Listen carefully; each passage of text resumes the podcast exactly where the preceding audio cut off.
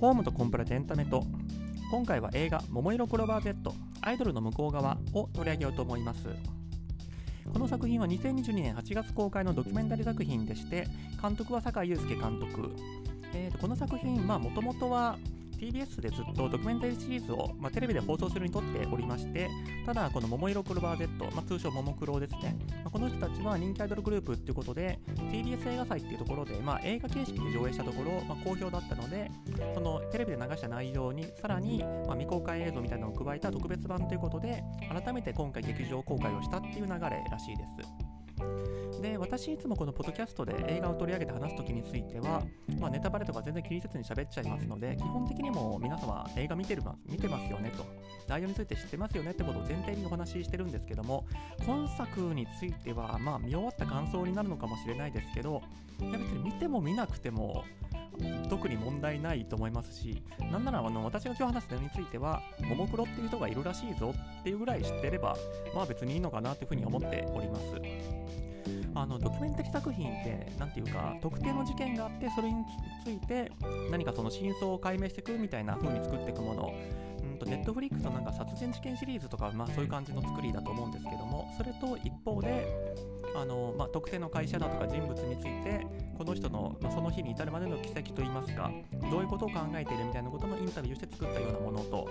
おおむね2タイプに分かれるのかなというふうに思っておりまして事件を追いかけていくものとその人物なり会社なりその人を追いかけていくものとこの2種類ってことなんですけども今作についても明らかに後者つまり、えっと、桃色クローバー Z が今何を考えているのか今までどういうことをしてきたのかっていうことを話してるだけで特に何も起きないですしその話してることっていうのも、まあ、ちょっと口述また申し上げますけども、ももクロってドキュメンタリー的なものって今でも散々撮ってきてるので、ちょっと重ならないためなのか、2021年の夏から2021年の冬ぐらいに起きたことを話してるだけで、そのめちゃくちゃ範囲としても狭いわけなんですよね。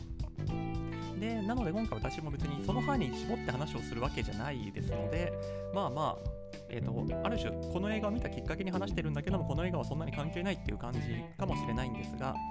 じゃあ今作とはいえあの特に何も考えずにももクロに喋らせたところで映画にはならないわけでして何をテーマにしてるのかっていうところについては、えーとまあ、宣伝文句なんかでもそうなってますし実際の中身としてもある程度時間割いてるかなって思うのが桃色クローバー Z は、アイドルグループにしては珍しくそのメンバーチェンジをせずにここまで来たと。でこのまま、えーと年齢としてはえー、とこれ去年の撮影なんで、えー、と今全員もう一つ年を取ってるんですけども、えー、とメンバーが25歳から29歳ということでこの30歳を目前としたアイドルとしては高齢な人たちが今後どういった活動を目指していくのかというところをその中心的な話として置いておりますし特に、ま結婚についてメンバーがどう考えているのかその、ま、30代目前にしてまあ、世間一般の婚姻平均年齢とかからすると、ま、そろそろそういうことも思いますよねってことで、ま、インタビューをしたってことで、まあ、結構話題になってるところなんですけどもただこれってよくよく考えたら質問としておかしいよなっていうのはなんとなく昔から思っていてつまりあの例えば同じことを続けていたらそのずっと同じメンバーでずっとそのまま年を取っていくってまあ言ったら当たり前だと思うんですよね。えーと、正確な年齢ちょっと存じ上げないですけども Mr.Children ってもう多分30年ぐらいやってるんでメンバーは多分もうみんな50超えてるでしょうしあのメンバーは、まあ、メンバーチェンジしてないので同じっていう、まあ、当たり前の話でなんでメンバーチェンジをしないんですか？とかなんで30歳になってまだやってるんですか？っていうのは本当は逆の話で逆になんでアイドルはメンバーを変えるんですか？なんでアイドルは30歳になったら辞めるんですか？でそれに対してさらに、えーと、なぜももクロはそれらのアイドルの一般的なルールに従っていないのかっていうこういう話の現場になると思うんですよね。で、まあ、アイドルっていうのはどういうものなのかっていうのはもちろんあの私が喋るまでもなくいろんな先行研究といいますか、まあ、いろんなライターさんなり、えーとまあ、評論家なりが論じてるところなんで、まあ、私としてそれに何が付け加えられるのかなって考えた時に、まあ、やっぱり、まあ、このポッドキャストでいつも話しているようなビジネスモデルとしてどういうことを目指しているのかっていうところとあと契約ですよね。このそのビジネスモデルに何なりを支えるときにどういう契約が出てくるのかっていうところ、まあ、この辺りにを絡めて今回、まあ、私がこの映画を見て思ったことについてお話できたらなというふうに思っております。あと、まあ、結局話、話す内容をまとめるのに何日かかかっちゃったんですけども、えー、と私この映画、公開初日に見てっておりましててかもちろんこのタイトルの映画をわざわざ映画館見てるっていう時点で言うまでもないことかもしれないんですけども一応立場を明確にしておきますと、えっと、私はあのももクロファンです。えーと、どれぐらいファンかっていうとなんか客観的な指標ってあるんだろうかっていう気はしつつもファンクラブに入ってますし、えーと、毎年まあまあ大きいライブを、まあ、春夏冬とやるのが恒例なんですけども今年の夏のライブは私2日とも行ってますしうんただそれでもちょっと自分がすごい濃いファンみたいなのを言うのって多少ためらいがあるのはえーと、初めて見たのが私2020年2012年のサマーソニックで見たんですけどもあの今年の春に流行ったアニメでパリピ孔明ってあるじゃないですか。なんか急に話飛ぶようですけども。まあ、えーと、スパイファミリーと並んで、まあ、今年の春のヒットアニメとしてあるんですけどもこのパリピ孔明っていうアニメは話の中心としましてあの、まあ、後半かな、えーと、主人公は、まあ、歌手を目指している女の子なんですがその、まあ、歌手として人気出たい売れたいっていう時にその絶好のチャンスとして、まあ、すごくサマーソニックっぽいえーと、夏フェス、ロックフェスがその世界にありまして、この SNS で10万いいねを集めたら、まあ、そういうキャンペーンに参加して勝ったら、サマーソニックに出場できるよっていう、まあ、その戦いに参加していくっていうのが後半のストーリーになっていくんですけども、まあ、これはネタバレじゃないですよね。こういうストーリーだから当たり前ですよね。まあ、最終的にこの主人公の A 子さん、この人は、ま10万いいね見事に獲得して、えっ、ー、と、まあ、孔明の話してなかったな、えっ、ー、と、この三国志の諸葛亮孔明が現代に蘇ってきてこの歌手の A 子さんのサポート、まあ、戦術的なサポートをしてくれるっていうアニメなんですけども、まあ、この孔明のえーとまあ、手助けもあって10万いいねを達成するんですけどもそのファーストコンタクトがサマーソニックで見てるってことはこのパリピ孔明でいうともうシーズンは終わっちゃってるというかもうすでに10万いいね集めた状態なんである種ある程度ブレイクしちゃった後に入ってるんですよね。もっと言うと,、えー、と初期の「桃色クローバー Z」ももクロってずっと紅白歌合戦を目標にして活動してたっていうのがこれ後から本当私も後から知ったようなものでしていや紅白は見ててあももクロ出てるなと思ってたんですけどあの本格的にファンになったのってその紅白出た後だったんでいや2012年のサマーソニックで見て2012年末の紅白も見てるんですけども、まあ、正直その時点ではどっちもそんなにピンときてなくて、えーと、明けた2013年の冬といってもまあだから1ヶ月後2ヶ月後なんですけどもその辺りから本格的にあこの子たちいいかもって思い始めたっていうところなんでもうブレイクもしちゃってるしあの目標も達成しちゃった後に入った自分がなんかファンと言っていいんだろうかみたいなそういう自分なりの疑問はあるんですけどとはいえ最初に見たのが2012年の夏ってことはもう10年以上追っかけてるんだったら相当なファンなんじゃないかっていう気も一方でしつつなのでまあまあ一応私なりに好きなんですっていうところでお話しさせていただけたらなというふうに思います。えーと、この先の展開としましては、てかもう冒頭だけで7分、8分経っちゃってるんですが、まずそもそもアイドルって何なのか、ここを示さないと、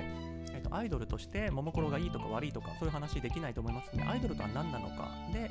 これはまず一般的なところをガーッとお話ししたところで、えーと、日本においてはじゃあ特にどう扱われてきたのか、これはもう特に、えーとハロプロ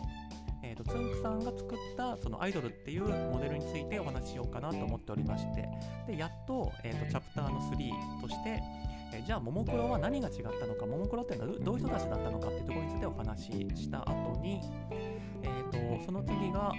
あ、その辺りに関係してなんで、えー、とじゃあアイドルっていうのは自由に活動できないのかっていうところを、まあ、契約関係なんかもちょっと考えながら、えー、とお話ししてで最後にまあ、一ファンとしてこれからのももクロ、まあ、この映画を見てアイドルの向こう側っていうふうに言ってますけどもどういうふうに、えーと、活動してってほしいのかどうなってるのかっていうところについて、まあ、雑多な感想をお話しできたらなというふうに思っております。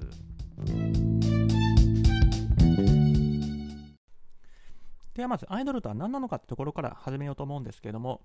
これはもう定義としてはもうきちんと縛らないと本当にいくらでも広がっちゃう話だろうなとは思っていまして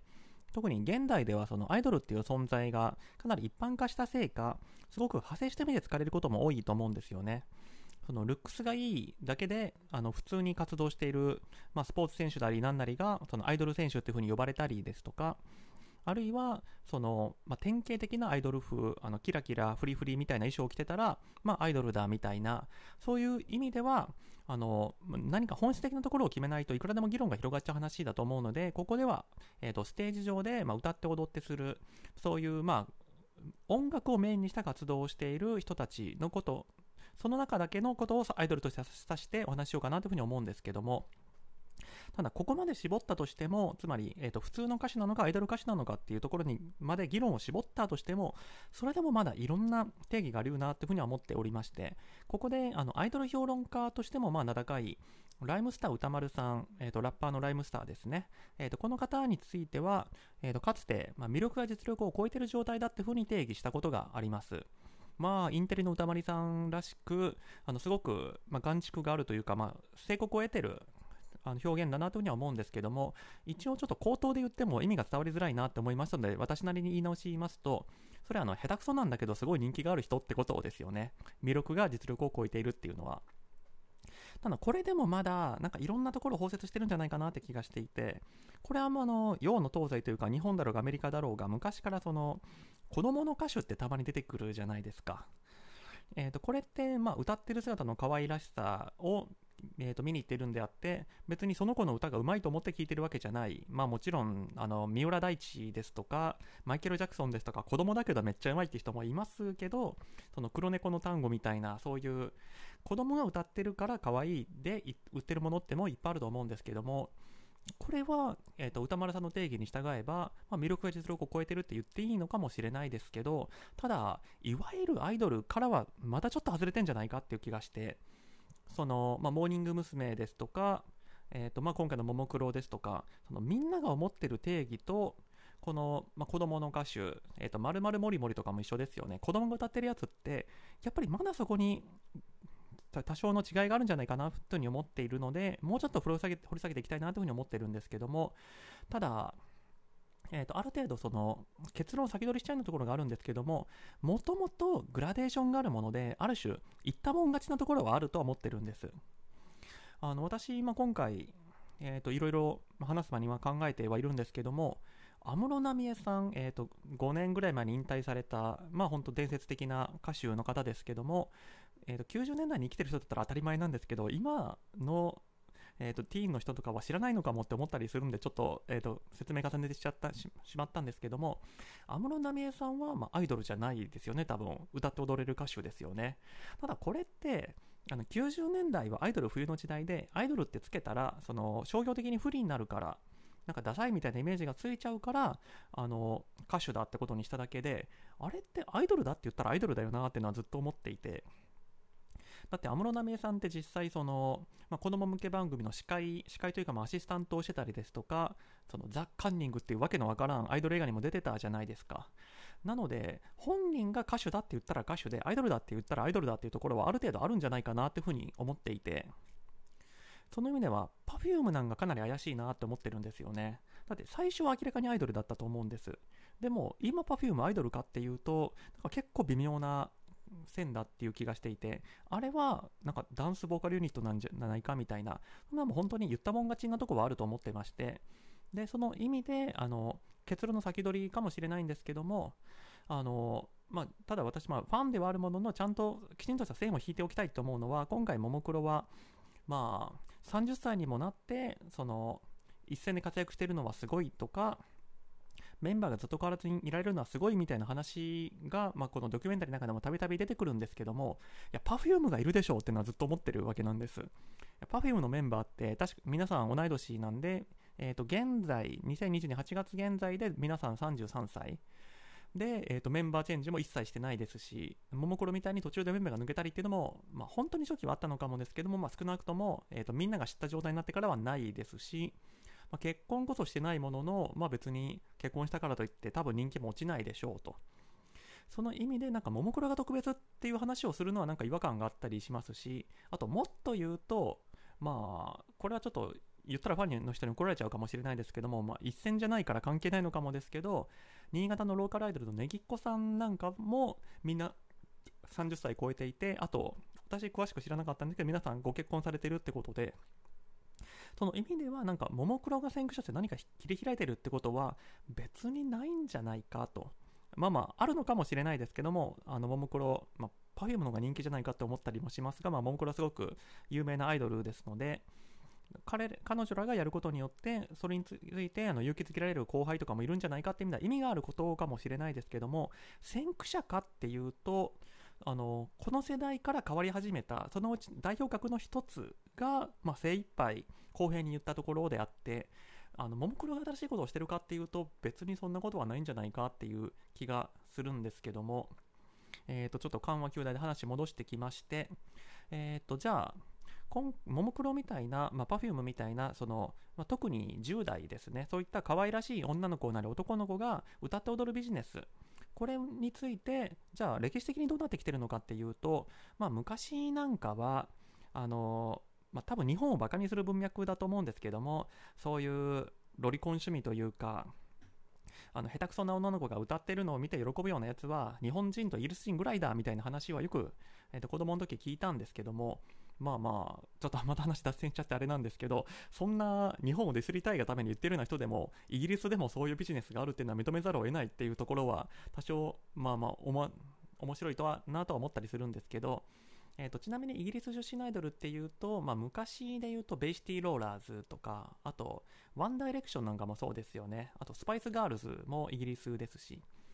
でまあそんな風に、まあ、日本とイギリスでは、まあ、ただ外国ってなんかどっちかというとガールズグループよりボーイズグループの方が多いんじゃないかっていう気もしつつえまあ、アメリカでも時々出てくるんですけど、ジャクソン5も、まあ、アイドルっちゃアイドルだと思いますし、ニューキッズ・オン・ザ・ブロックなんても明らかにアイドルですよね。ただまあ、確かに日本とイギリスはあの切れ目がないんですよね。ずっと誰かしらいるんですよね。それを考えていくと、まあなんか独特な、その、文化的背景があるんじゃないかなっていうふうに言われてはいたんですけども、ただ、2000年ぐらいからですかね、なんかアメリカでもずっとアイドルいますよね。えっ、と、2000年の初頭ぐらいですと、まあ、ブリトニー・スピアーズなんかもいますし、バックストリートボーイズも、あれも、んまあ、彼ら歌うまいですけど、扱われ方は明らかにアイドルだったと思いますし、え、ー、と、インシンク、え、ー、と、ジャスティン・ティンバーレイクがいたところですね、5とか、と、マイリー・サイラスなんか、この人って、いや、他の人たちってまだ、えっ、ー、と、その、アイドル的な人気が出ただけで、アーティストなんだよって言い張れるかもしれないですけど、マイリー・サイラスは完全にアイドルでしょって思っていて、まあ、これもファンの人に聞かれたら怒られちゃうかもしれないですけど、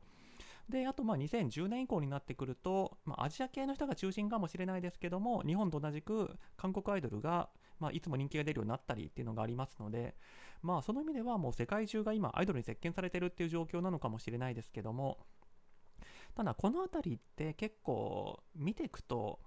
その子供番組出身、まあ、ブリトニー・スピアーズだとか、まあ、インシンクだとかは、まあ、マイリー・サイレスもかな、えっと、ミッキーマウスクラブっていう、まあ、アメリカのテレビ、人気なテレビ番組で、もともと出演してた、まあ、子役の人たちが、まあ、作った歌手グループだっていうふうに言いますし、あと、まあ、ワンダイレクションとかもそうですけど、オーディション番組出身っていうのが結構目立つんですよね。まあ、日本で言ったら、後ほどまた取り上げます、モーニング娘。なんかもまさにそうでして、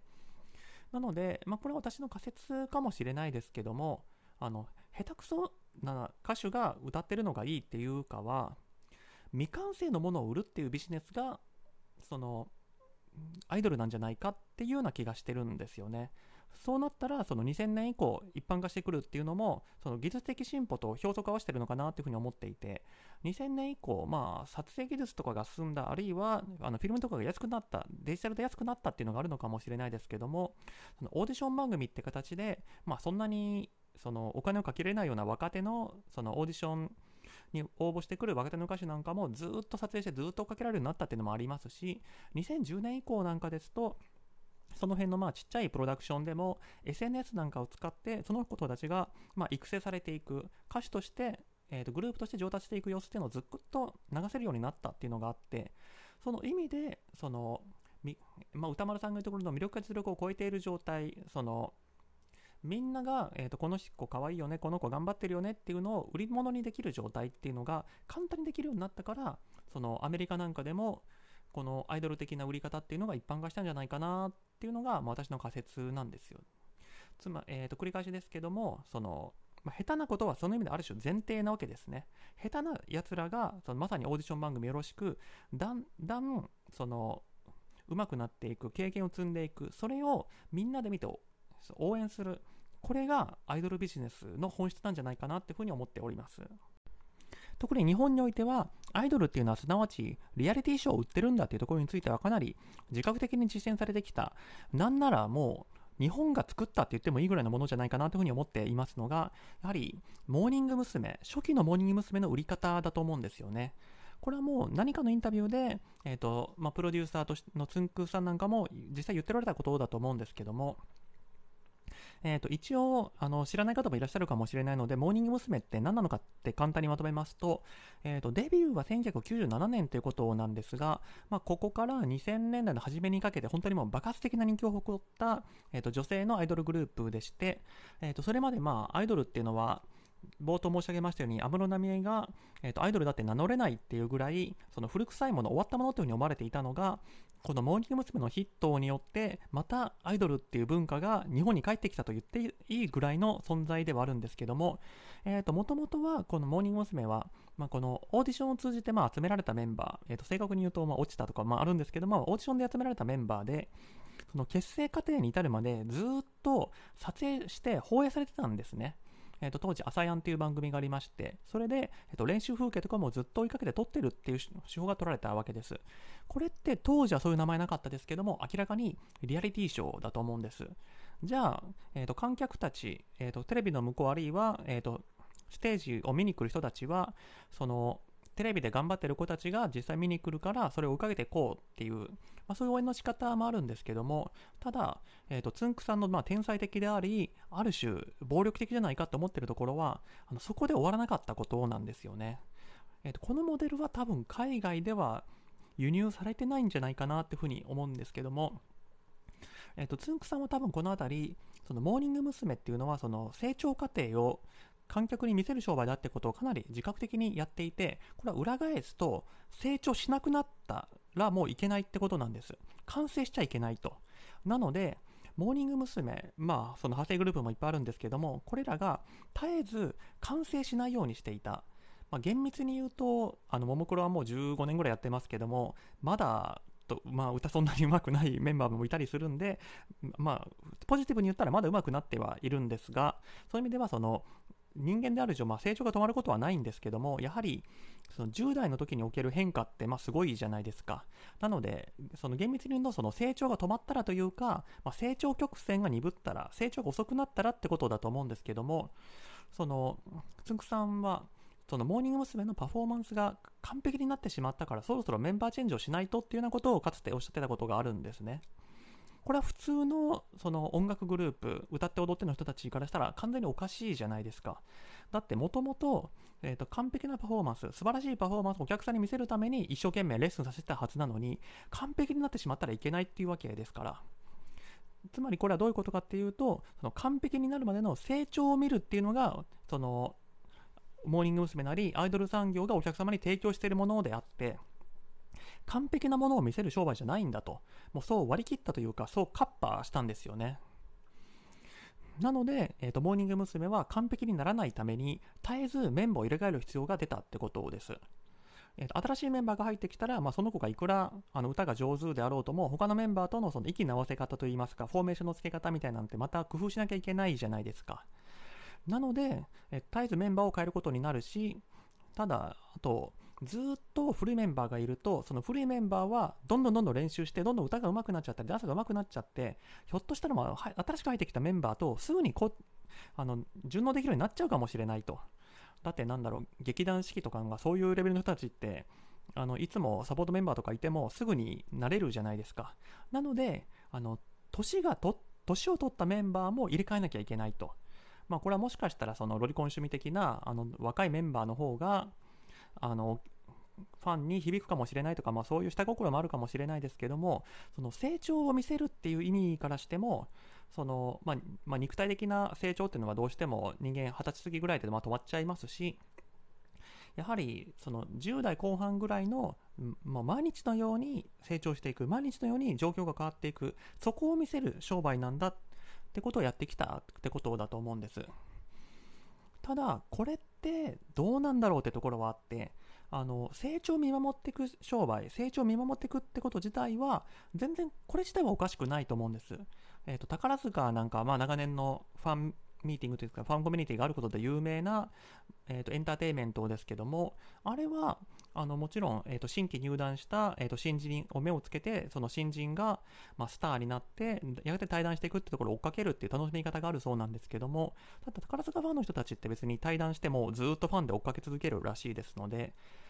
まあもちろんあの対談したらその別の現役の団員で推しの人また別に見つけるんでしょうけどもただそれはそれで対談した人についてもずっとファンですよってやり方だと思うんですが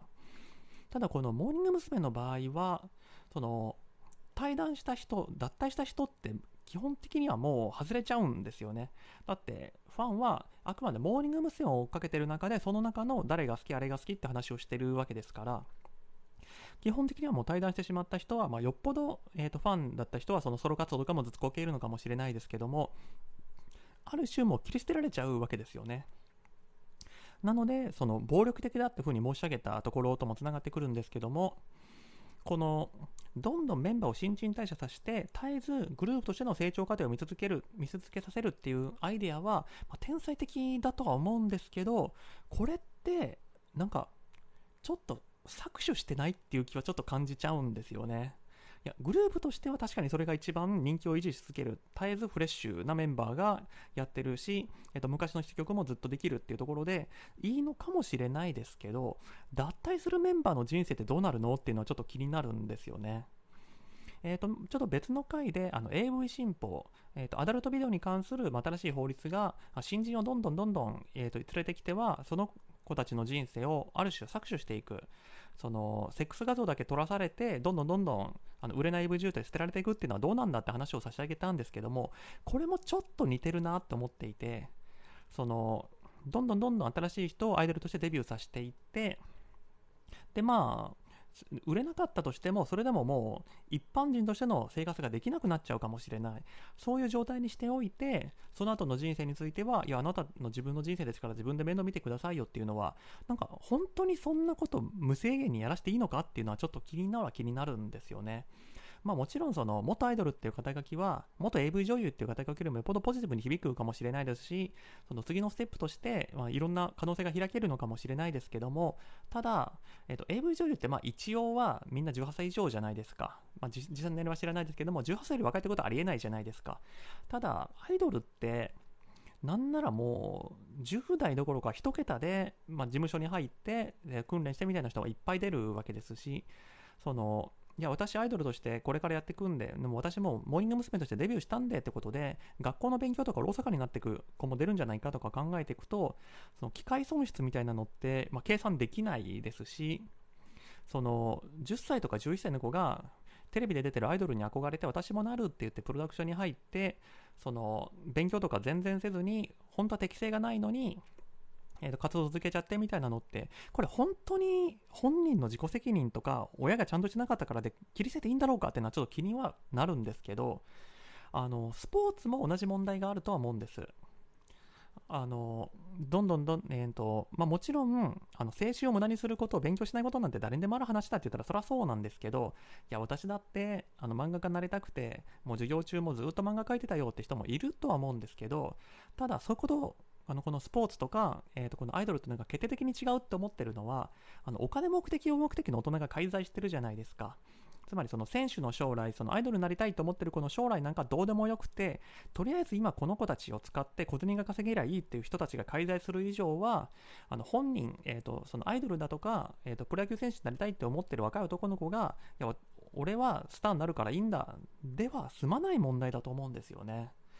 それを考えると、うんまあ、ここではそこまで立ち入らないですけどもなんかどんどんどんどん若い子を入れてきてアイドルとしてデビューさせて二十歳超えたら放り出していくっていうこのビジネスモデル自体がちょっとうん持続可能性としてどうなんだろうみたいなことは特にあのもう究極的にはあの AV 新法の時で話しましたけど成功してる人とか儲かってる人はいいんですよ。お金もらってんだから。ただ、えー、とこれをハロプロとかの成功を見てあのそのわけのわからん地下アイドルとかになってそこの悪い大人に搾取されてレッスン料だけ奪い取られたりだとかあのそういうことをされてる子たちって多分いると思うんですけどその子たちに何か保護ってなくていいのってのは思うんですけど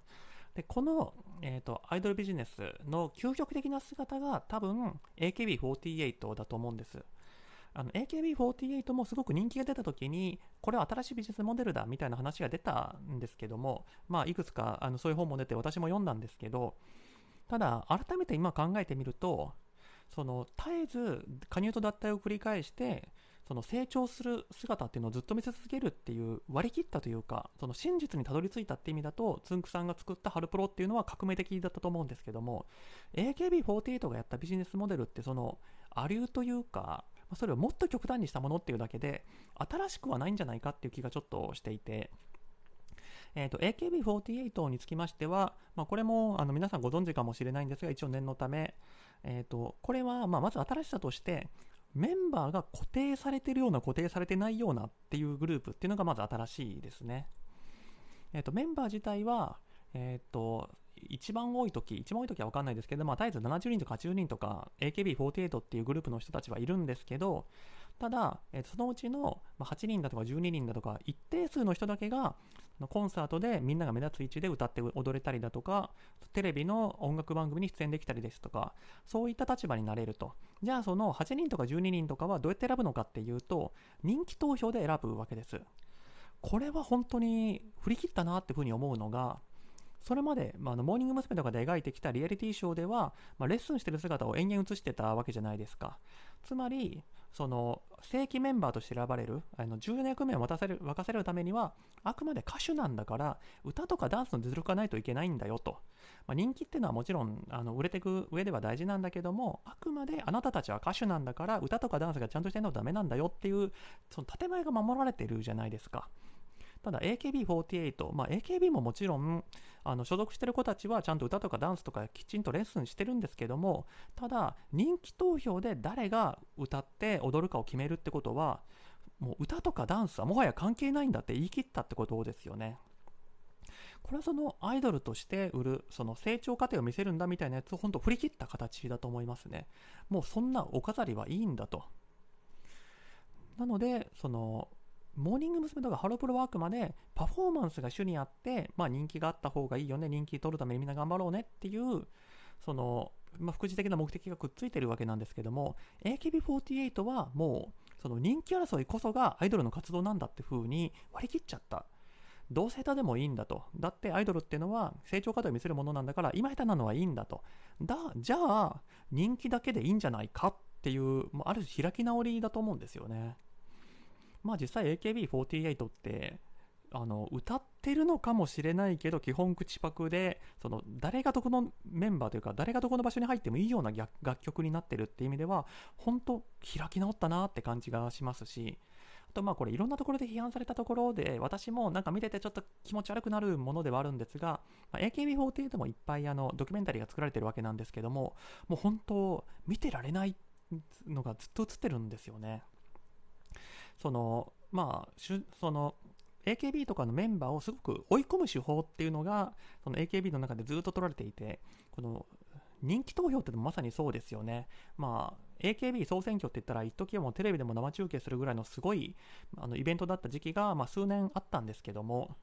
その歌とかダンスとか、ある種その歌手としての能力に関係ないところで、あなたは1番です、2番ですみたいな序列をつけるっていう、その残酷さもすごいですし、その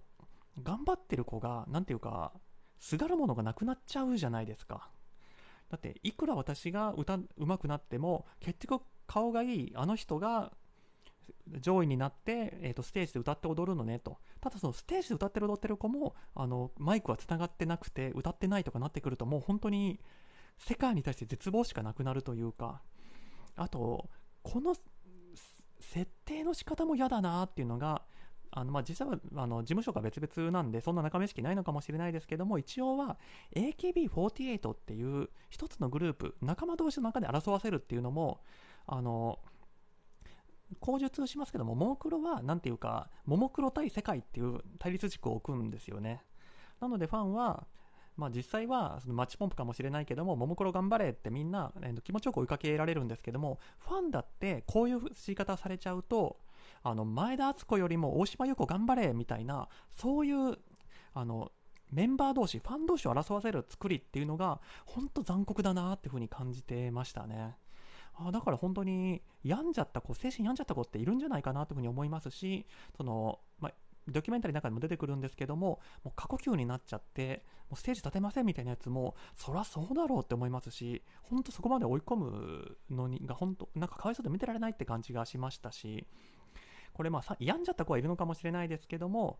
もしこれ、自殺する子で出たらどうなったんだとか考えちゃいますね。あとまあ、さっきの、その、どんどん新しい人を入れて、その、どんどん新しいえーと、女の子たちをそのにファンをつけさせればいいみたいな、まあ、そのファロプロのやり方がちょっと作詞的じゃないかみたいな話しましたけどもそのその点からしてもこの AKB のやり方って本当究極ですよねだって70人とか80人とかいたらそれはもうこの手の顔が好きでたまらないんだみたいなファンが出てくるのはまあそりゃそうなんでじゃあたくさん女の子がいたら誰かその人の握手券とか CD とか買うやつも出るだろうみたいなやり方ってまあ、リスクが低いかもしれないですけど、でも、例えばその、勉強的にこの子の顔が好きなんだ、毎回握手言ってますみたいなやつが、あの、ストーカーになったらどうするんだとか、そういうことを考えていくと、そのリスクをやっぱり女の子に押し付けてる。だって、ね、あのその1人しかファンが来ない子であってもその AKB として頑張るためにレッスンも受けなきゃいけないしとかなってくるとあのただの練習生でいるのと AKB になっちゃうのではやっぱり運転の差だと思うんですよね。そのそのアイドルじゃない世界の戻りやすさっていう意味で。なのでこれは本当に使い捨てっていう意味でも究極的だなっていうふうに感じてますね。あのスポーツの話でももちろんそのこの野球部には部員が200人いてでももちろんあの甲子園出れるのは20人だよみたいなそういう残酷な話ってあるんですけどもただここでやっぱり参考にしたいのはあの、まあ、強豪校の智弁和歌山高校っていうのは野球部1学年10人しか取らないらしいんですねこれはもうもちろんその野球に勝つって意味だとよろしくないわけです。さてその10人の中から選ばなきゃいけないわけじゃないですか。まあ3学年いるんで30人いるわけですけども、まあ、その子たちの中で、まあ、例えば怪我して出れなくなったとかなったらそれもリスクですし、ただ昔新聞で感動したのは、その智弁和歌山の監督としてもそんなことは分かってると。ただ、えっと、高校を野球漬けにするってことはもうその子たちの人生を預かるってことなんだと。じゃあその子たちが次のステップに行く例えば野球の道を進めなかったとしてもあのそれ以外の人生を用意してあげるときに面倒見きれる人数っていうのはもう1学年10人が精一杯なんだって話をしていていや本当偉いなっていうふうに思いましたね。なので、まあ、さっきのお金目的の大人が介在したら極端に触れちゃうっていうところと本当つながる話だと思うんですけどもこの無制限にアイドルにして、えー、とその場でとりあえず儲かったらその後の人生知ったこっちゃないみたいなやつはどっかで歯止めかけなきゃいけないんじゃないかなっていう気はするんですけどねちなみにこの問題はじゃあ女性アイドル特有なのか？今ずっと申し上げてきたのは、まあ、ハロプロ、えーと、モーニング娘。ですとか AKB48 ですとか、まあ、その辺なんですけども男性アイドルの場合ってないんだろうかっていうふうに考えたんですけど実際なんかあんまり思い浮かばないんですよね。まあ、そもそもメンバーチェンジっていうの自体がなんか女性アイドルグループ特有の現象な気がしていますし、まあ、ジャニーズなんかもあのまあ解散っていうのはありますけどもあのメンバーチェンジもしなければ、まあ、本人たちが嫌だって言わない限りは基本ずっと活動し続けるっていうところもあってなんでじゃあ女性アイドルとダンスアンドルは違うのかっていうふうに考えていくと、うん、ちょっとまあ分からないんですけど、まあ、男性ファンの方が移り気なのかもしれないですしあるいは、まあ、女性ファンの方が、まあ、裏返しですけどもその忠誠心が高いのかもしれないですし、まあ、あとこれもこれこれ自体まあ罵詈雑言ではあるんですけどももしかしたら移り気の女性ファンそのどんどん若い子が出てきてその子たちをずっとめでてたいわっていうタイプの人はバンドマンをかけてるんじゃないかっていう気はちょっとするんですよね。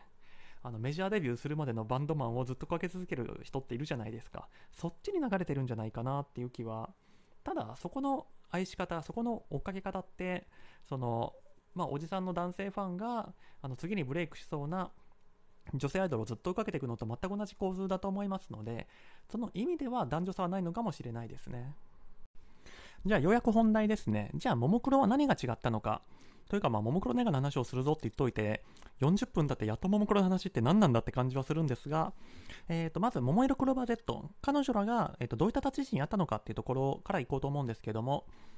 えー、と一応歴史のおさらいとしましては、まあ、1990年代の後半にモーニング娘。が出てきて、まあ、アイドルっていうものがあるぞっていうのをみんなが思い出した後また2000モーニング娘。がまあちょっと人気落ちてきた2000年代の仲間半ばから後半ぐらいまでちょっと空白期間があったそうなんです、まあ、私当時アイドル全然追っかけてなかったんでよくわからないんですが、まあ、空白期間であったと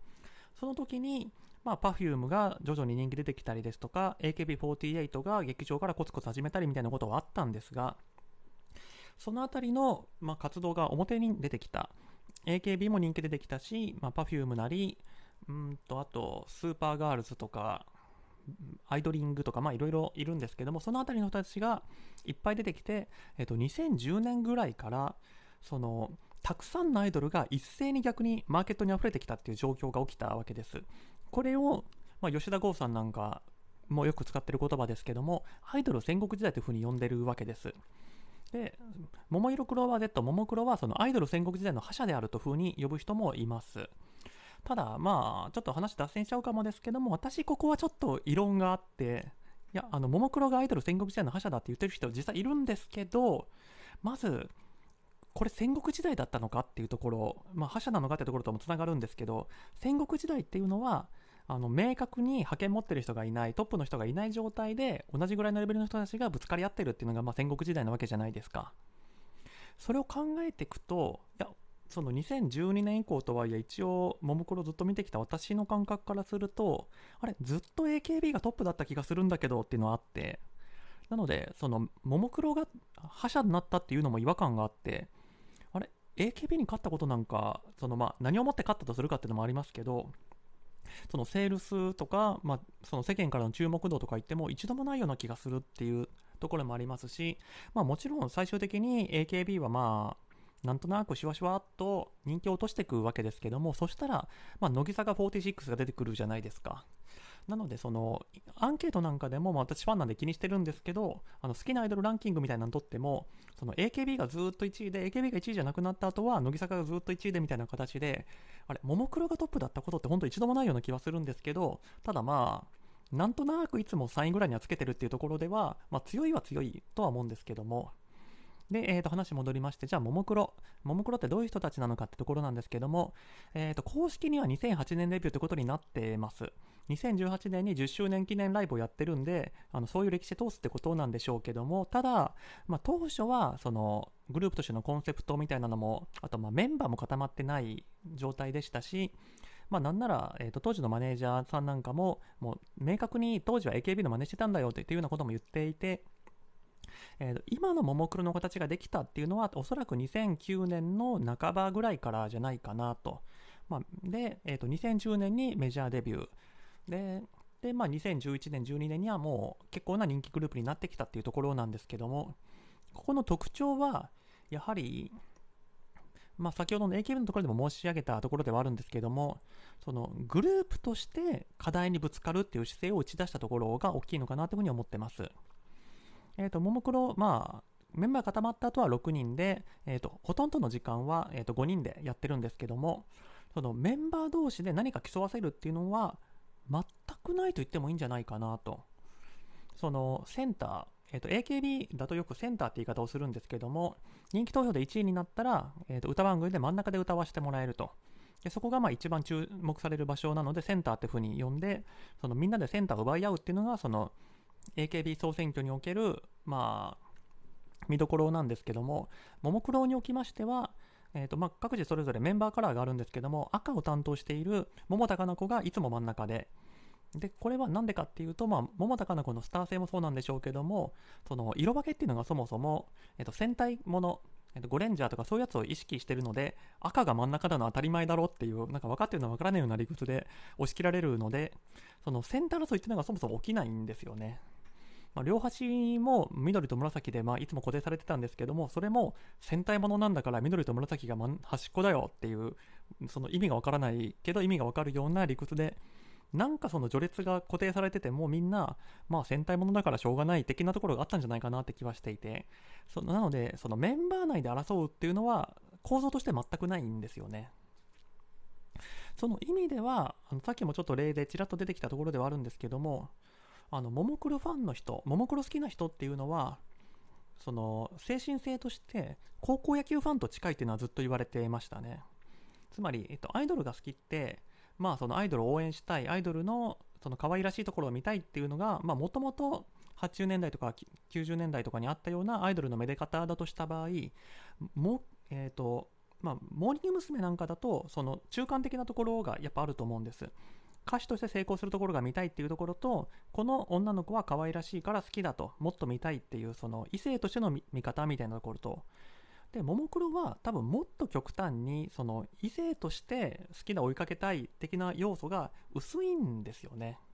どっちかっていうとその高校野球ファンみたいにあの高校野球をかけてる人って、まあ、もしかしたらあのピッチャー顔が可愛いから好きだわって思ってる人もいるかもしれないですけども基本的にはチームが勝ってほしいって思って応援してるじゃないですか。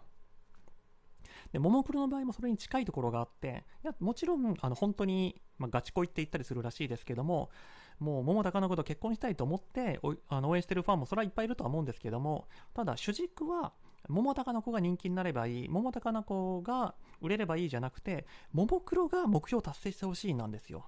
ここは本当さっきの高校野球と似てると思ってましてあのできたらピあの可愛い顔のピッチャーが活躍してほしいって思ってるかもしれないですけどもやっぱ最終目標はチームが勝ってほしいなんですでそこの、えーと、ストーリーの振り方っていうのが、まあ、絶妙だったっていうふうに言われていていつもいつもそのメンバーに対して、じゃあ次はこういうことを達成しろ、このライブ会場を満員にしろみたいな課題を絶えず出されていって、それをももクロが乗り越えていく。で、その乗り越えていくことに対して、まあ、大体はそのライブ成功させろなんで、あのファンがライブ会場に足を運べば済む話なんで、そのファンもそのももクロの夢の実現に対して貢献できると。その作りが、えー、とうまかったんだろうなっていうふうに思います。えーと、ファンがももクロをかけること自体が、えーと、ももクロの夢の実現に向かっていくと。ただ、えーと、このストーリーにに限界を迎えたのは、えーとまあ、私2012年に知ったっていうふうに言いましたけども多分人気の絶頂期は2013年ぐらいじゃないかなっていうふうに思うんですけどもそのももクロの人気の急上昇っていうのがあまりにも早すぎたせいでもう課題が追いつかなくなったっていうところがあると思います。多分最初にあの課題を設定したのは、えーと、紅白歌合戦出場が目標っていう風になってたんですけども、まあ、メジャーデビュー2010年からま2年で達成しちゃいましたし、なんならもう2013年の夏のライブって、えーと、日本で一番大きいスタジアムであること日産スタジアム、これを前にしちゃったんで、あの次はこのライブ会場を埋めろ、次はこのライブ会場を埋めろっていう人数を集めろっていう形の課題は、もうすぐにもう上がなくなっちゃったんですよね。で、えー、とその紅白歌合戦後その新しく掲げた目標っていうのが、え国立競技場でのライブと私も当時よく知らなかったんですけども国立競技場っていうのは、まあ、芝生が痛むとかあるのかもしれないですけどもコンサートに対して貸し出してくれるのがすごく難しいと特にその、まあ、チケットが確実に売れるだろうというだけじゃなくてそのある程度実績のあるグループにしか貸してくれないっていう、まあ、不分率なのかあのちゃんとしたルールになってるのかわからないですけどもそういうルールがあったと実際今年に2、3回ぐらいしかコンサートが開催されてないと。なので、ももクロとしても多分、そんなすぐに達成できないだろうと思って、じゃあ次の目的は国立競技場のライブだっていうふうに言ったんだろうと思うんですけども、これも本当に目標を作って1年経たないうちにも達成しちゃったんで、なので、そのそれまでももクロのその両輪ですね、課題が与えられて、それをファンが応援して達成する。で、次の課題が与えられて、ファンが応援してっていうサイクルが維持できなくなったわけです。だってもうももクロにはそれ以上達成する夢がなくなっちゃったからと。そこで2010年の公立競技場のライブで、まあ、リーダーであるところの桃田かな子さんは、あの、自分たちはアイドルとしての頂点に行きたいんだと。ただここでいう頂点っていうのは、あの、そのもっと大きい会場でやるとか、まあ、あの CD 生とかそういう話ではなく、みんなを笑顔にすること、笑顔を届けることの天下を取りたいんだというふうに宣言したわけです。まあ私、確かその時いたと思うんですけど、いや、ちょっと記憶曖昧なのは、ライブ自体はあの DVD で何回も見てるからよく知ってるんだけど、えーと、2日のライブのどっちで言ったかがわからないし、私、どっちか片方しか言ってないけど、どっち行ったのかももうあんまり覚えてないっていう、いやもう年取ると嫌ですね、あの忘れっぽくなって。まあ、なので、生で聞いたのか、あの DVD で見たのかちょっともうわからないんですが、まあ、とにかくそういう、まあ、名言とされることを言ったわけです。で、これってまあいい言葉だとファンとしては受け取ったものの、ただよくよく考えるとそんなに難しいこと言ってなくて要するに歌手としてずっと活動しますと。あのこれまでみたいな目標を達成してみたいなサイコロを作るんじゃなくてあの歌手としてみんな聞いたらみんなが嬉しくなるような歌を歌いますって言うだけであってあの別になんか特別なこと言ってるわけじゃないんですけどもただこれはえーと、私のこれまでのアイドルととは何か、アイドルのストーリーとは何かっていうところからすると、あの決定的な一言だと思っているのが、つまり、リアリティショーのストーリーを止めたってことだと私は理解してます。えーと、それまではリアリティショーとして、そのアイドルが成長していく様、アイドルが、えーと、ももクロの場合はそのもっと大きい会場、もっとすごい場所でライブをするぞっていう、その成長物語をずっと見せてきたわけなんですけども、ここで、えーと桃田かな子の宣言によって、あのもうそういう膨張主義はいらないんだと。同じようにみんなにあの感動を届けていくと。それが自分たちの目標なんだって風にある種まあ路線転換をしたと思ってましてなのでその意味ではもしかしたらここでアイドルであることもやめたのかもっていうふうに私はちょっと感じてます。だってもうえっ、ー、とまあこれも狭い定義ではあるんですけどもアイドルのその成長物語を見せていくっていうストーリーから抜けて抜けますって宣言したってことですのでその意味では今回の映画における「アイドルの向こう側」っていうサブタイトルもその、まあ、アイドルの定義の仕方ではあるんですがそもそもももクロはすでにアイドルの向こう側にいるでしょうと。成長物語を見せる未完成なものを見せるっていうストーリーじゃなくてあの、まあ、元気な歌と踊りで、えーとまあ、ファンの人たちを楽しませる。自分たちはそういう活動を継続していくんだっていう方向に2010年の時点で舵を切ってるんでその意味ではもう典型的なアイドルではなくなってる、まあ、多分 Perfume とかも一緒だと思うんですよね。もともと彼女ら自身別にそういうストーリーを見せる気はなくて、えー、とその卓越した曲とダンスのパフォーマンスを見せるグループだったと思いますのでそその意味ではなんでメンバーチェンジをしないのかなんで30歳も続けられるのかっていうともうそっちの路線をやってないからっていうことになるんじゃないかなというふうに思っていてそういう意味ではそのビジネスモデルとしてももはや違うんじゃないかなと。まあ一応そのももクロの話の続きとしては一応2018年にもう一度天気を責められる時が来たと私は思ってましてこれもまあ皆あの覚えておられる方もいるかもしれないですけどもずっと5人と5人でえっとまあ、成功物語を紡ぎ続けてきたももクロのうち、えっと、メンバーからの緑を担当しておりました有安桃香さんがここで脱退するわけです。なので、もしかしたらここで、その、まあ、活動停止してしまう、まあ、正直ここで結構煮詰まってた感はあると思うんです。でもそれは私から言わせればせめぎ合いだと思っていて、それまでみたいにそのももクロに何か絶えず新しいチャレンジをしてほしいっていうふうに思ってるファンからすると、とうとうここでまあメンバーが減るっていうある種明確な原体期に入ったわけじゃないですか。それであのファンが慣れたっていうのも多分あるんじゃないかなと思ってるんですけどもただ永続的に歌と踊りを届けていくっていうグループからすると、まあ、メンバー減ったとしても別にそんな大した問題じゃないっていう見方もあると思っていてでここでももクロとしてはそのメンバーの入れ替えをしてある種そのアイドルに戻ってくるっていう手も多分あったんじゃないかなというふうに思うんです、まあ、活動停止っていうのもあったんでしょうしそのももクロ5人のストーリーが終わった以上つまり5人じゃなくなった以上もこの先はないんだっていうふうに見ることもできたんじゃないかなというふうに思うんですけどもただえーとまあ、私に言わせればもう2010年の時点であのその天気は切ってたってことではあるんですけどもこの2018年の脱退で改めてその自分たちはその成長物語を見せるんじゃなくずっと変わらないあのパフォーマンスを見せ続ける歌手なんだっていうふうに改めて確認したってことなんじゃないかなと私としては思ってます。なのでやっぱり、まあ、繰り返しですけどもアイドルの向こう側なんてのはないというかもうとっくにたどり着いてるっていうのがこのドキュメンタリーに対する答えなんじゃないかなって私としては思ってるんですがちなみに、えーと、ももクロの話ってちょっと余談かもしれないですけども、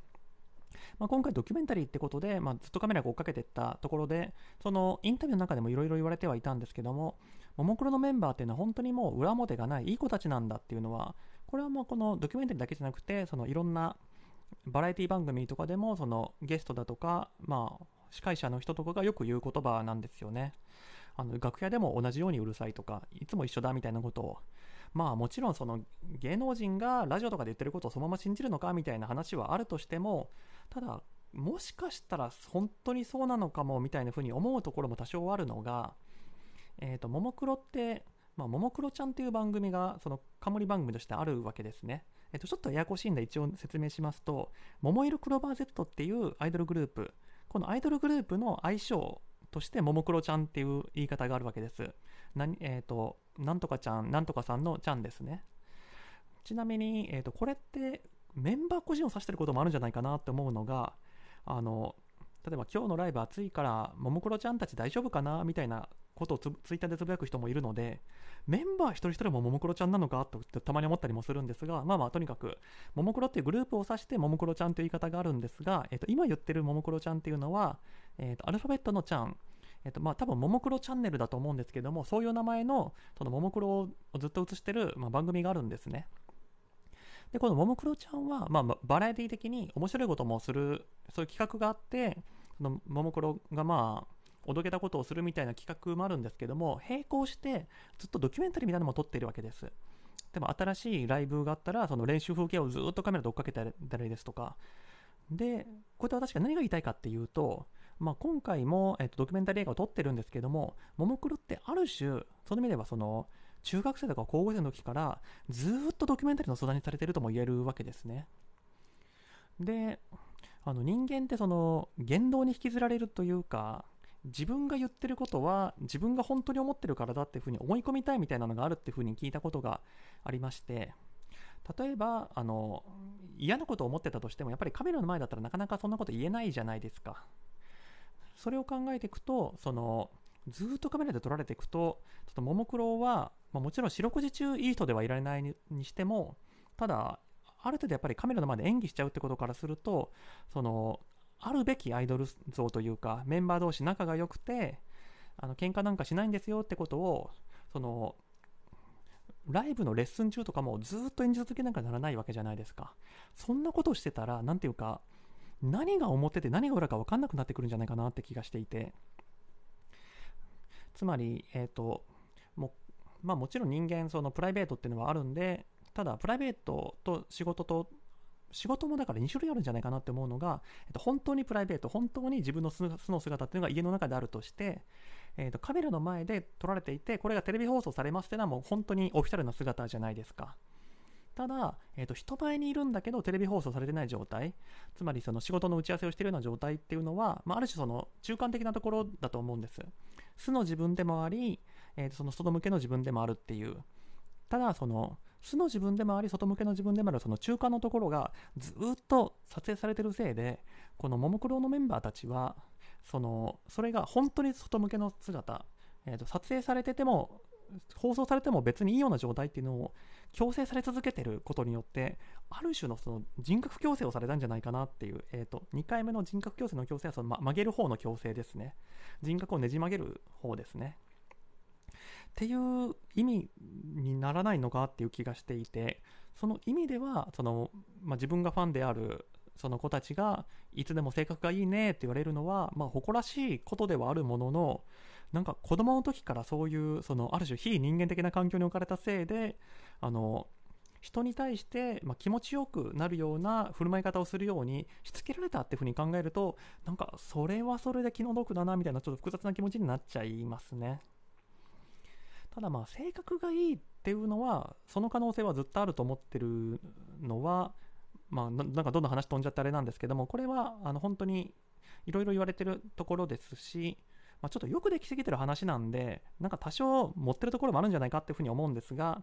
えーと、ももクロ、ももクロ自体どうやってできたかっていうところなんですけども、えーと、今も、まあ、マネージャーを務めております、まあ、川上明さんっていう、まあ、このももクロが所属している事務所では、まあ、偉い方がいらっしゃるんですけども、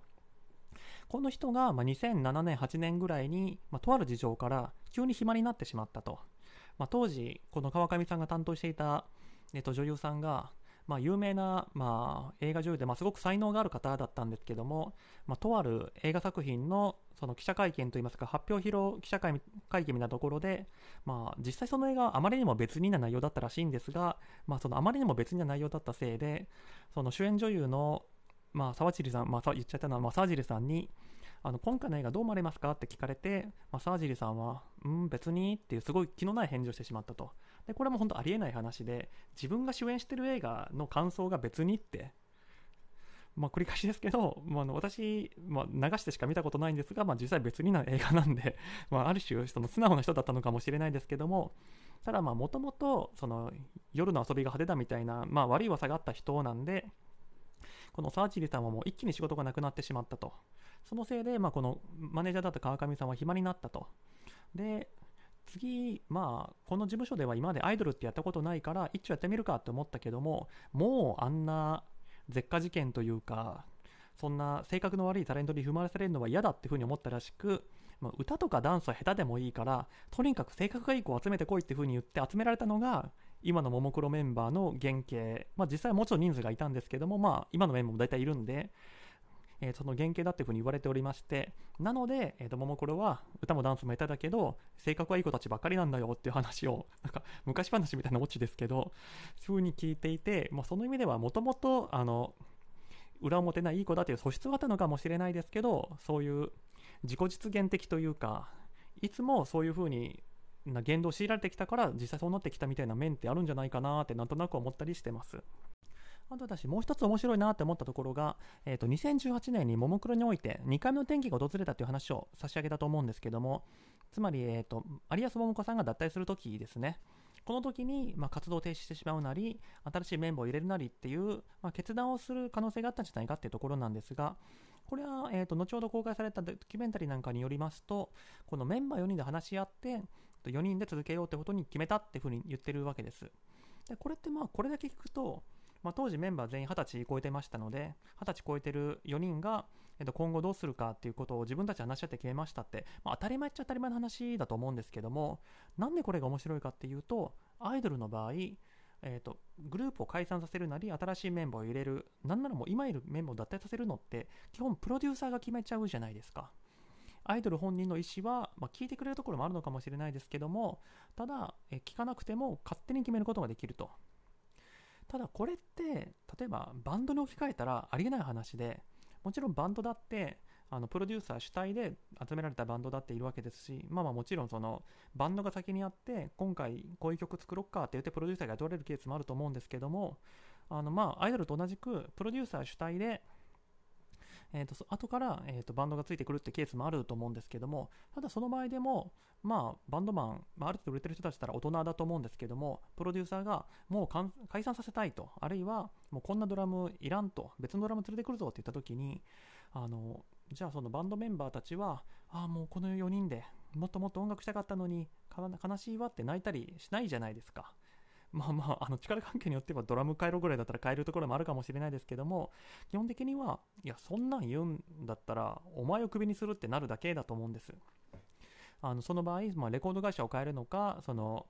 エージェンタレントエージェンシーみたいなのを移籍するのか、まあ、ちょっとやり方はそこの契約関係によっていろいろなんでしょうけども、あのプロデューサーが言うんだから俺たち解散しなきゃいけないよねとはならないと思うんです。じゃあなんでアイドルの場合はそうなっちゃうのかってところなんですけども、じゃあアイドルとしてどういう手が取れるかっていうとまあ言われた通りやらないっていうのがまず最初の犯行ですよねでこの辺どれだけ対抗できるかっていうのは究極的には、まあ、まあ、法律問題だと私は思ってるんですけどもその対抗の仕方としてじゃあお前みたいなことを言うプロデューサーはいらんと自分たちは独立してあの新新モーニング娘。なり新 AKB なり新もあのももクロとしてやりますっていうことができるかっていうとうん、まあ、契約でまずどうなってるかってところなんですけども、ただおそらくですけど、えーと、ももクロだとまあスターダストですけども、えーと、スターダストに入るときに、えーと、将来、ももクロという、えー、とグループを組んだときについては、えー、と解散権については事務所が持つものとするみたいなことは書いてないでしょうし、まあ、もちろん入った後でもももクロ結成するときにももクロの、えー、と今後のやり方については川上氏に一任しますみたいなことはもちろん契約なんか交わしてないと思うんです。そうなってくるとあの基本的には交渉事だと思うんですけどもただまあ脱退じゃないや独立するときについては一応1個引っかかるところがあるなっていうところとしてはあの、まあ、少なくとも AKB だとかももクロだとかそれぐらいヒットしてるグループだったら多分グループ名を商標登録してるんじゃないかなって気はするんです。商標登録ってのはつまり、えーと、その名前をその他人が使えないようにその登記書に、えーと登記してるってことなんですけどもえー、とその同じビジネス、まあ、歌手歌手はカテゴリーとしてあったのかな、まあ、とにかくその商品とかで同じ名前を使えないように、まあ、登録することができるわけですけどもなのでもしかしたら独立した後も桃色クローバー Z って名乗りたいですって言った場合その商標登録されてるんで無理ですみたいなことが起きるかもしれないですけどもただこれはでも究極的には、まあ、交渉事だとは言ったもののあの脱退するとき、えーと、事務所を辞めるときの契約条項に何を盛り込むかっていう話によくなってくると思うんです。事務所としても独立者としてもその事務所の仕事を優先的に受けてくれるみたいないい関係を保ちたいっていう、まあ、欲求もあるかもしれないですしあるいはもう嫌がらせして徹底的に痛めつけてやろうって思う事務所もあるかもしれないですしうんとまあ最近最近でもないな有名な事件ですと、まあ、加瀬大衆事件とか脳年齢な事件とかあると思うんですけども、えー、加瀬大衆事件っていうのは、まあ、加瀬大衆っていう、まあ、一一世を風靡した有名な、まあ、俳優さんがいらっしゃるんですけどもここが所属事務所と揉めて、えー、加瀬大衆という名前が使えなくなったと、まあ、それどころかその事務所が別の若い俳優を連れてきてお前が新加瀬大衆だって言ってデビューさせたっていうなんでそらっていう事件があるんですよね。てかこれ新加瀬大衆になった男の子嫌だったろうなって思いますよ。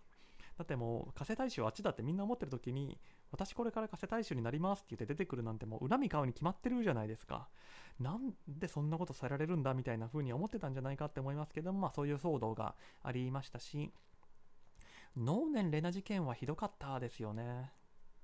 まあ、ノーネン・レナっていう、えっと、今はノンっていう名前を名乗ってる、まあ、女優さんがいらっしゃるわけですけどもこの方もその所属事務所との独立問題揉めてノーネン・レナっていう名前が使えなくなった、まあ、商標登録してたかどうかわからないですけども多分独立する時の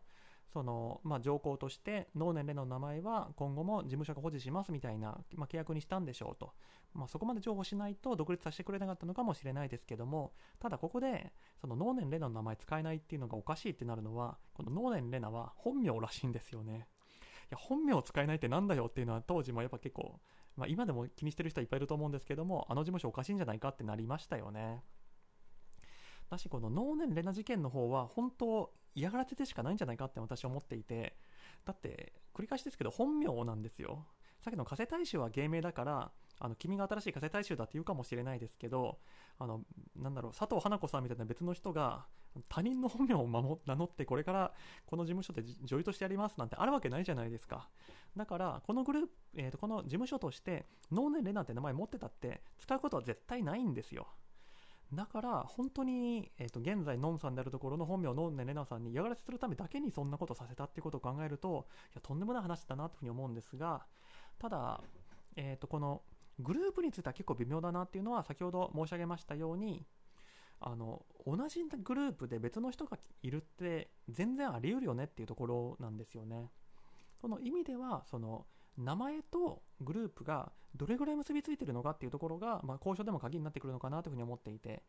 例えば何ですかね。あのお笑いコンビのダウンタウンだってこのダウンタウンって名前自体は吉本興業がつけたらしいんですけどももうダウンタウンって言ったらもうあの2人じゃないですか。だからダウンタウンが独立してえーと、吉本興業じゃなくなりますって言ったとしてダウンタウンって名前置いてけとは多分誰も言わないと思うんですよね。だってそんなんじゃあなんだろう。別の漫才コンビに、じゃあダウンタウンって名前だったらもっと客来るかもしれんから、今度からお前ダウンタウンの時に行かないじゃないですか。それを考えていくと、もはやダウンタウンっていうのはあの2人っていう風に結びついてるから、まあ、事務所としてももらっても持て余すっていうのがあるかもしれないですけども、えーと、アイドルグループでいうとそもそも新陳代謝することが前提だったら、まあ、それを入れたり出したりしたところで問題ないっていうことがあるのかもですけどまあでもももクロの場合はもう15年かまあ、この4人なり5人なりでやってきたところを考えていくと、まあ、基本結びついてるんだろうなと。まあ、まあ今回はそもそも脱退って話はなかった、独立するって話はなかったと思いますので関係ないのかもしれないですけども、えーとまあ、法的な話するとその商標登録とかで使えないかもしれないけども結局のところ事務所とのその話し合いによって、まあ、今後も使わせるのか使わせないのかみたいな話になっていくんだろうとただまあ個人的にはそのある程度使い込んできた芸名なりグループ名ってその人個人の人格というかその人と一体化してると思うのでこのノーネレナさんまで行くと本当ひどい話だと思うんですけどそうじゃない場合でもある程度は、まあ、法的な規制をするかはともかくとしてそんなご無駄なこと言っちゃいけないんじゃないのって気はしますね。じゃあ解散なり脱退なりっていう話は置いといてメンバーチェンジだとどうかってなっていくとこれはかなり微妙でだってさっき申し上げたようにそもそもこのグループについて誰が決定権を持ちますみたいなこと自体多分法的には全く何も決めてないと思うんですよ。そのメンバー自身もこのメンバーじゃないと歌いません踊りませんみたいな法的な権利は持ってないしプロデューサーもお前らが嫌がってるってもう俺にはそうさせること力があるんだっていうかっていうとそれも別にないんじゃないかなと。なのであの本当に力同士のぶつかり合いというかあのこのメンバーでやれないんだったら私踊りません私歌いませんライブ出ませんみたいなことを言ったらプロデューサーも折れるみたいな、まあ、そういう流れになるんじゃないかなというふうに思うんですけどもただまあなかなかメンバー側でそれ突っ張るのって難しいんじゃないかなって気はしていてまず、えーと、メンバーチェンジするんだったらやりませんって言い張れるかっていうと、まあ、実際のところあの、まあ、アイドルだとそのプロデューサーがトレーナーだとか振付師だとかそういう人たちを手配してるんであのそういう人たちがちゃんと手配したらできるようになるのは事実は事実なんでじゃあもう単にその突っぱねるもう練習したらできるとかできないとかそういう問題じゃないとでやりたくないんだで突っぱねれるかっていうとまあ、ももクロだからもうみんな二十歳過ぎてたから、私たちはやりませんみたいな風に言えたかもしれないですけど、そんな、あの、無理やり新メンバーとかでやられるぐらいだったら、もう脱退します、引退しますくらい言いますよみたいな、そういうあのパワープレイができたのかもしれないですけども、そのメンバーもまあ流動的かもしれなかったり、まあ、そのグループとして活動してるのが2、3年だったり、まあ、10代だったりっていう、そういう子たちに、プロデューサーにそういう圧力かけて、メンバーの脱退とかえーと、加入とかを突っぱねさせろっていうのは、それは現実には厳しいだろうって気はするんですよね。なので、えーと、結論的には、まあ、商標登録の話は置いといて、まあ、多分アイドルの子たちと,、えーと、事務所の人たちの交渉になっていく。で、まあ、信頼されてたからなのか、その事務所側、なんならこの川上プロデューサーにおいて、本人たちがやりたくないもんやらしてもしょうがないだろうっていう、ある種達観したものがあったのか、まあだから無理やりやらせたとしても1年はひょっとしたら、えーと、やってくれるかもしれないけどもその、まあ、人間の気持ちなんかずっと縛れないじゃないですか。だから本人たちがやりたくないものを無理やりやらせたところで長期的なあの収益のある活動なんかどうせできないんだからっていう、ある種そういう大人の判断があったのかもしれないですけどもメンバーたちの意思に任せるっていう、まあ、大人同士の会話になったっていうのは結局その2018年以降もまあ4年も5年もなんならまあドキュメンタリー見る限りですと10年20年後も全然普通にできるよねっていう風なまあいい関係が築けてるっていうのは本当に良かったことなのかなっていうふうに思いますね。じゃあまあ最後に映画の感想としましてはまあもちろん繰り返し申し上げましたように私はそのももクロのファンなんでもうももクロが映ってるものだったらもうどんなものであると全肯定するっていう気持ちではいるんですけどまあファンじゃない人が見に行く映画じゃないですね。じゃあファンだったら面白いのかっていうと、えー、と冒頭ちょっと申し上げました通り、これってすでにもう TBS の特番みたいなやつで、あのまショート版、ダイジェスト版かもしれないですけど、すでに公開してるんですよね。で追加映像はその映画の監修料金払ってでも行く価値があるかとか考えていくと、うーん、どっちでもいいんじゃないって気はするんですよね。いや、私もその、そんな熱心なファンじゃないせいか、あの、ラジオとかテレビとか、まあ、ももクロいろいろ出てるやつ、全部くまなく見れてるかっていうと、もうさすがに体が持たないよっていうところもあるんで、今回の映画、ファンならマストですっていうかっていうと、あの本当に肝になるその結婚どうだとか、ももクロでの10年後の活動どうだみたいな話は、その TBS のその番組の方でも入ってるんで、まあ、絶対行かなきゃいけないってことじゃないんじゃないかなと。いや私はその義務として行かなきゃいけないと思って行った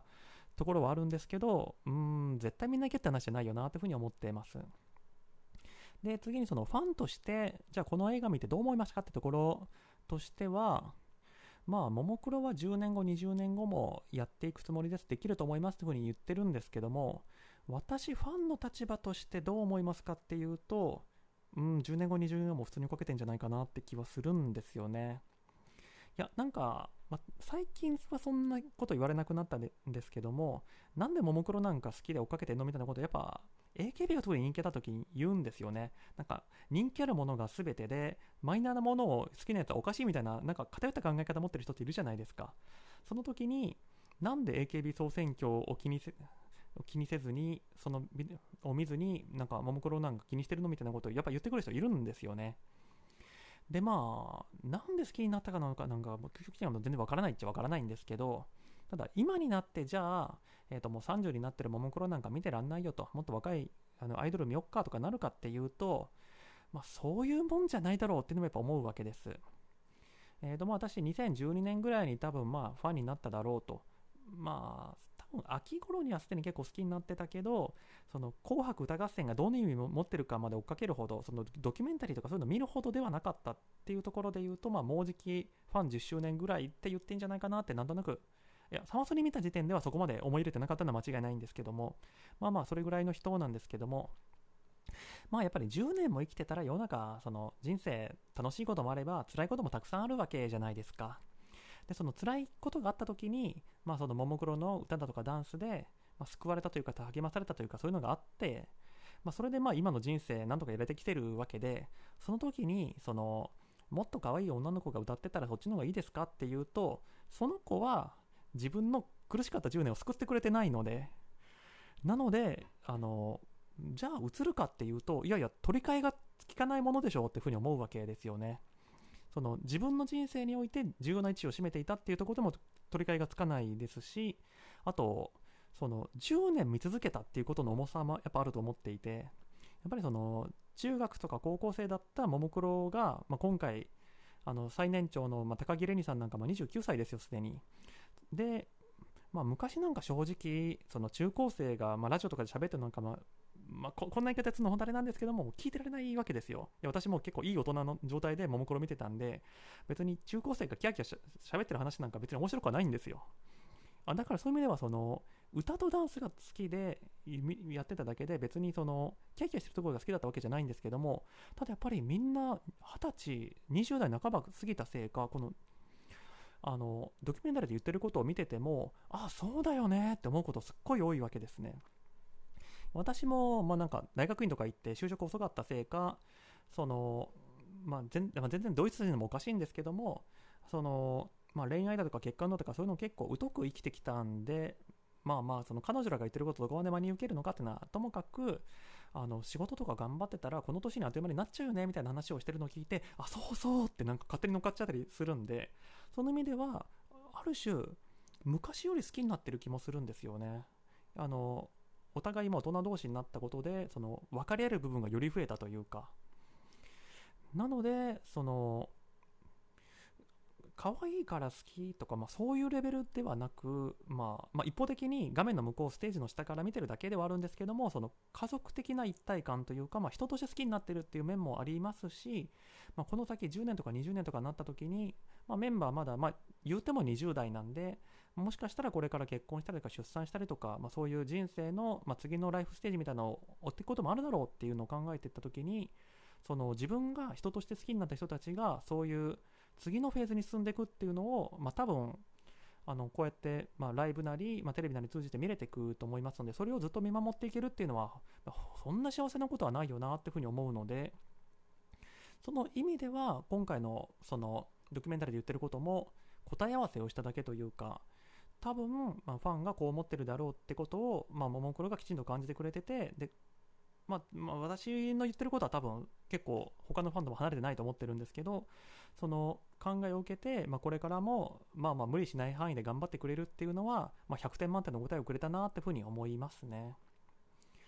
でこれも本当にただのおっさんの歌話なんですけど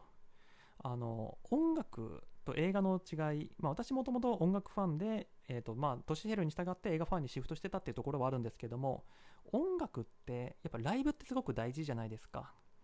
あの映画って、まあ、その映画である種完結してるというかそこで一つの世界が構築されてるわけで監督が死のうが主演俳優が死のうがその映画をずっと生き続けるわけじゃないですか。もちろんその音楽もレコーディングされてるやつはずっと聴けるんですけどもただやっぱり音楽ってその生であるというか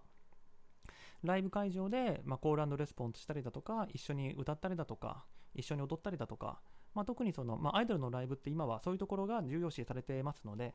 その意味ではそのグループが解散したら丸ごとなくなってしまうと。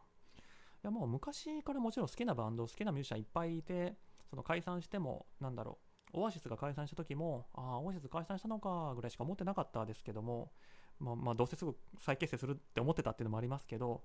ただあももクロ解散したらもうももクロの曲はライブで聴けなくなるのかってなると、まあ、すごく悲しい気持ちになるのでその意味では、まあ、今後10年20年やってくれるつもりだっていうのを聞いたのも嬉しいですけどもそもそもこの10年15年やり続けてくれたっていうのも本当に良かったなっていうふうに思いますね。だってまあ、ネギっ子とか Perfume はやってるというふうに申し上げましたけども、まあ、ほとんどのグループは、まあ、メンバーが変わるなり解散するなりして昔と同じようには活動してないのでだしいや本当にももクロでよかったなっていうのは多分私たまたまその時に見たのがももクロであだから AKB でも多分休養良かったんだと思うんですよ。その辛かった時期にあのたまたまいっぱい聞いたのが AKB だったらああ AKB しみるわって言っててまあもしかしたらその前田敦子さんの卒業とかでもうもう AKB の時代でもないよねってそのままフェードアウトしてたとかそういう人生もあったと思うんですけどもたまたまその時にももクロを選んででただそのたまたま選んだだけだったのにそのももクロは今日までずっと頑張ってくれてるしこの後も頑張ってくれるっていうのはいやー本当に幸せな人生生きれたなっていうふうに思いますね。はい。とまあ後半はもう本当にうんすいませんねそんなあのおっさんのよた話を聞いてもらって。ただまあこれからもももクロには頑張ってほしいしあのももクロのおかげで僕も人生頑張れますっていうふうに思って日々生きておりますはいというわけで今回はこの辺りで終わるかと思います。いや、長くなると思ったんですけど、やっぱり長くなりましたね。あの、何が聞いてくれてるかわからないですけども、はい、今回この辺りで締めようと思います。ご清聴どうもありがとうございました。